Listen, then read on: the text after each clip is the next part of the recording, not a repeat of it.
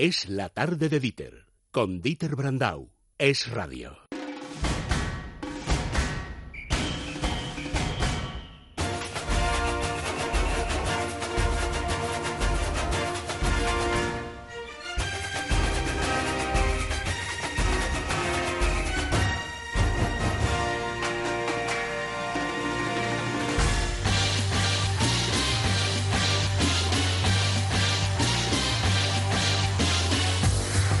Andrés Arconada, buenas tardes. Buenas, ¿y por qué pone este Misión Imposible? Sandra, explícaselo tú. Pues por la semana que llevamos, igual o algo, ¿no? Ah, muy bien. Por la semana que cerramos. Bueno, exacto, exacto. Efectivamente. exacto, Hombre, es que hasta el domingo yo cuento que todavía sigue la semana, que puede pasar es. de todo, Andrés. Pues, bueno, sí, sí. ol- eh, política fuera. Sí. Bueno, este es, este es el paréntesis Arconada. A ver, ¿es tan buena Pues- la película de Scorsese como se narra, se comenta? Es mía, impresionante. hasta en la sopa. Impresionante de irlandés. ¿Sí? Yo me quedé fascinado con la película. Eh, yo recomiendo que aunque no, aunque tengáis Netflix, eh, que es la productora junto con él y Robert De Niro que han hecho posible el irlandés, que si podéis ir a ver la cine. Eh, es una película que no está pensada para tele.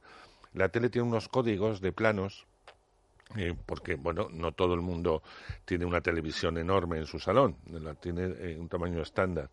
Y entonces tiene un código siempre de planos que Scorsese no respeta. Él hace una película para cine. Y entonces eh, donde se ve la película es en el cine eh, por pantalla y evidentemente por concentración. Y digo esto porque claro una película tan larga porque dura tres horas y media una ¿Tres película tan larga? Sí, pero se te pasa volando. ¿eh? Eh, en televisión mm, das al botoncito de pause, Sí. mm, pues para otras cosas, para tomarte un café, para Ir al baño. levantarte, para si te vienen a hablar o te llaman Entonces por no te teléfono. acabas de meter. No, no acabas de meter en la historia y es una historia que hay que verla de un tirón y sin respiro, ¿no? Que es lo que pretende Scorsese. Cuando ves el irlandés te das cuenta de cómo Tarantino, por ponerte un ejemplo, y otros tantos copian, han copiado de, de uno de los grandes del cine americano, que es de cine mundial, ya no americano, que es Martin Scorsese. Es una película que si no es por Netflix no se hubiera podido hacer. Ningún estudio hace primero una peli de tres horas y media, después tampoco hacen una película adulta, porque es una película adulta, no es una película para niños ni para adolescentes. Eh, y tercero, eh, que evidentemente el coste de producción del irlandés ha tenido que ser carísimo porque hay mucha digital- digitalización de los rostros. Es decir, él no ha optado por eh, mostrarnos con otros actores a los actores eh, o los personajes centrales, sino que los digitaliza en la cara. Entonces, como va para atrás y para adelante, ves un poco la juventud y los años que han pasado en sus rostros. Eh, Y queda bien.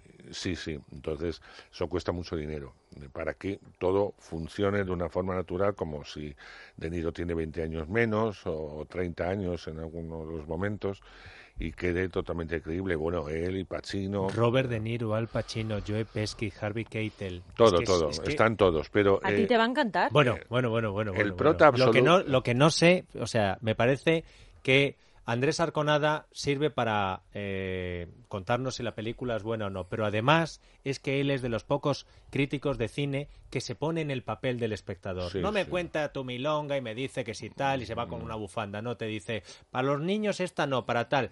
Esta la tienes que ver en el cine. Y yo te voy a decir una cosa, siempre hago caso a Arconada, pero como me quedé por eh, conciliaciones y demás, me cuesta tener ese momento, no sé si me voy a resistir de darle al botoncito en la tele y ponérmela. Ahora bien, Arconada, sí, sí, pero no sí, me levantaré del sofá y estaré no, las no. 3 horas 50 Tienes- minutos sin ir al baño. Y media, tres horas. Tres 30, horas y media. Más o menos. Bueno, y 50 minutos que estaré 20 minutos después en Ah, bueno. shock.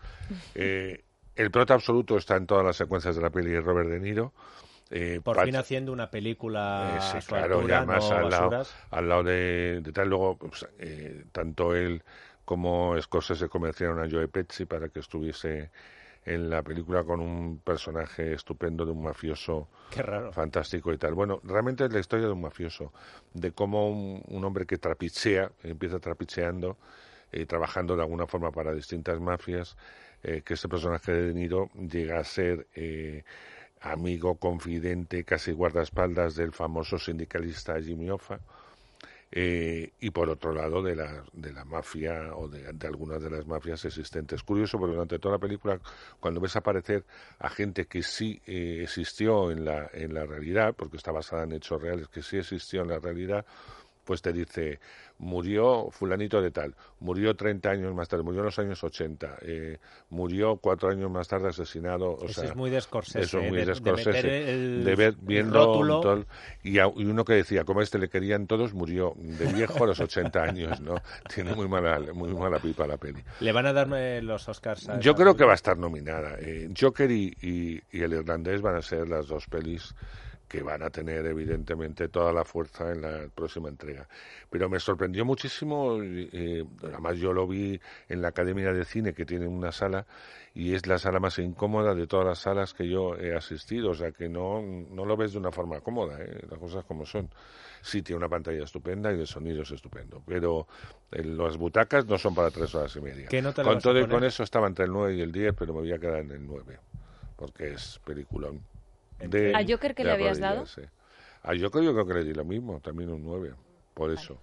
Oye, una cosa, hoy se estrena. El en irlandés, un Hoy se estrena en el cine, pero en Netflix todavía hay que esperar un poquito más, ¿no? Sí, creo que es Creo el una dos 27, semanas. una cosa así de noviembre. Lo digo porque como tú que Sí, decías, no sé correcto. si me voy a resistir, que la gente Seguirá- que quiera verlo en Netflix que, que, sepa que porque tiene va a que pocas salas, pero imagino que seguirá en cine durante la proyección, o sea, durante Sí. la Sí, emisión sí, de sí, Netflix. Eh, no todo el mundo tiene Netflix. No, claro. eh, o sea, que eso está muy claro. Pero incluso los que tenéis Netflix, eh, de verdad que merece la pena verla en cine. En Estados Unidos creo que va a estar un mes, o si- no se ha estrenado ya, va a estar un mes en salas, en mm, pocas salas también. Eh, eh, entre otras pues no se arriesgan. Es que primero no se arriesgan los exhibidores, pero sobre todo para que estén los Oscars, claro. Y después, tres horas y media, eh, significa que solamente hay dos pases de la película. No da tiempo a, a hacer tres pases.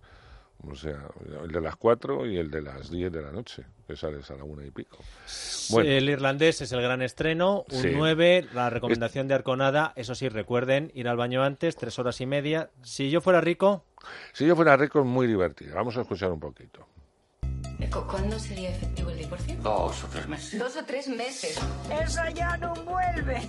La vida de Santi es una mierda. También puedes echar al superbote. ¿Cuántas posibilidades tengo de que me toque? Las mismas de que esa moza vuelva contigo. Esta que es una española. Sí, pero muy divertida. Eh, Producida por Mediaset, lleva muchas La semanas están además promocionando en todos los programas de la cadena, o sea que... Claro. Bueno, pues es la historia de un pobre hombre que todo le va mal, está a punto ya del divorcio, de la separación. Eh, es curioso pues, eh, que la, la interpreta Alex García. Alex García siempre le dan todos los personajes mm, eh, de tipos fuertes por, por su físico, ¿no? Pues aquí hace de un pobre hombre, ¿no? Alessandra Jiménez, actriz fantástica, es su mujer, ya no mujer, y, en este maremannu que tiene, con unos amigos que son bastante descerebrados como él, que son como niños, ¿no? Pues va a pasar que le toca el superbote, este que oíamos y tal, superbote de muchos millones de euros. Y él dice, no lo puedo contar, porque si lo cuenta, la mujer le puede exigir todo ese dinero. Que se Entonces- separe de mí y luego ya hablamos. Entonces ¿no? luego ya veremos a ver lo que hacemos. Y es como que mejor que no lo sepa nadie. Te echas unas risas. Y, y sí, y- pero claro, no lo sabe nadie, pero empieza a hacer excentricidades con el dinero. Eh, y una de ellas, por ejemplo, es que los suegros, y esto lo puedo contar porque está en el tráiler, eh, los suegros son eh, es Antonio Resines eh, y entonces están en una cena porque ellos no saben que el matrimonio ya no, no está junto y entonces le ve un, un Rolex y entonces dice, "Uy, ¿y ese reloj? Dice, nada, los chinos. Dice, ¿Los chinos qué te ha costado? Dice, 20, 20, Pues eu- dámelo. 20 euros. Pues coge, le coge el reloj y dice, toma, eh, eh, y cómprate tu otro. Claro. Lo malo es que en otra cena le lleva de para los amigos le- que, le, que le encarguen cinco o seis roles también, de esos de 20 euros, ¿no? ¿Qué nota le decir pones? que va un poco de esto, o sea, es así. Yo le voy a poner un 6 porque es Pues divertida. mira, oye, nos quedan ah, dos Mira, minutitos. pues mira, vamos a, vamos a brindárselos a Madre. Madre es una película muy esperada de Rodrigo Sorogoyen, el del Reino y la de Que Dios nos perdone, etcétera, eh, pues porque todo el mundo vio el corto de Madre, ese corto que llegó, bueno, se llevó todos los premios del mundo mundial y que incluso estuvo a punto de llevarse el Oscar porque estaba nominado entre los mejores cortos de ficción del mundo. Eh, él eh, quiso hacer la película junto con su guionista actual y a mí me parece que lo que ha hecho es una apuesta muy valiente, pero que yo no sé si el espectador le va a gustar.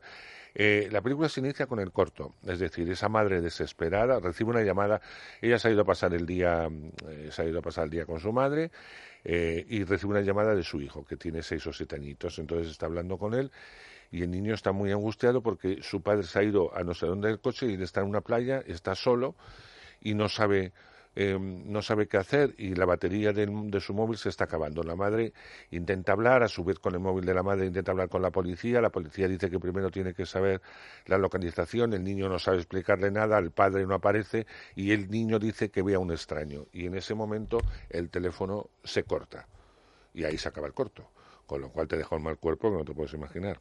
y sobre todo el estado anímico de, de, esa madre y tal. Todos pensábamos que a partir de ahí iba a formar pues un thriller para saber qué fue del niño o lo que sea. No, la película empieza nueve años más tarde. Ella es como un zombi viviente, vive en, en la playa donde se supone que perdió a su hijo y, y de alguna forma pretende encontrar el origen, encontrarla a él o encontrarse a sí misma. Ese es el, Es un thriller entonces. No, no, no, no, Es una película muy intimista uh. en donde esta mujer eh, tal. No apta para todos los Firme candidata junto con, eh, lo diré, junto con Greta Fernández, hija de Eduardo Fernández, que ya se llevó el premio San Sebastián, con otra peli que llegará dentro de poco, La hija de un ladrón, a llevarse el, los premios de interpretación de este año. La pongo, a madre le pongo un 7. Onda, mira, pues no está mal. Así que el irlandés, una obra de arte entre el 9 y el 10, le da un 9. Si yo fuera rico para reírse, un 6. Película intimista, Madre, de Sorgoyen, un 7. Un poco de todo. De todo tenemos. Arconada, hay quien piensa que como ya parece que está todo cocinado entre Sánchez e Iglesias, ya no hay que escuchar la semana que viene es la tarde. ¿Qué va a pasar la semana que viene? ¿Con, con qué nos van a salir estos? Si es que ese es un problema. Yo eh, lo oigo y cada día me pongo más nervioso, ¿eh? me pongo muy, muy, muy nervioso. Entonces oigo la tarde empiezo a relajarme porque hay como soluciones, pero luego no hacen ni caso. Se van por el otro lado. Y el otro lado siempre es el malo, porque siempre hay algún tertuliano listo que dice que no, que vas ahí por ese lado. Pero todo esto parece una película de suspense, lo podéis averiguar todos los días. ¿Qué pasa? ¿Qué se dice? ¿Qué se cuece? ¿Qué se comenta? Lo que va a pasar realmente, eh, lo que nos gustaría que pasase, que también tenemos derecho a soñar, ¿no? Pues eso, eh, puedes soñar, puedes creer, puedes enfadarte, puedes alegrarte, vaya usted a saber qué, pero siempre aquí, de lunes a viernes a las 4, en Es Radio, la tarde de Dita.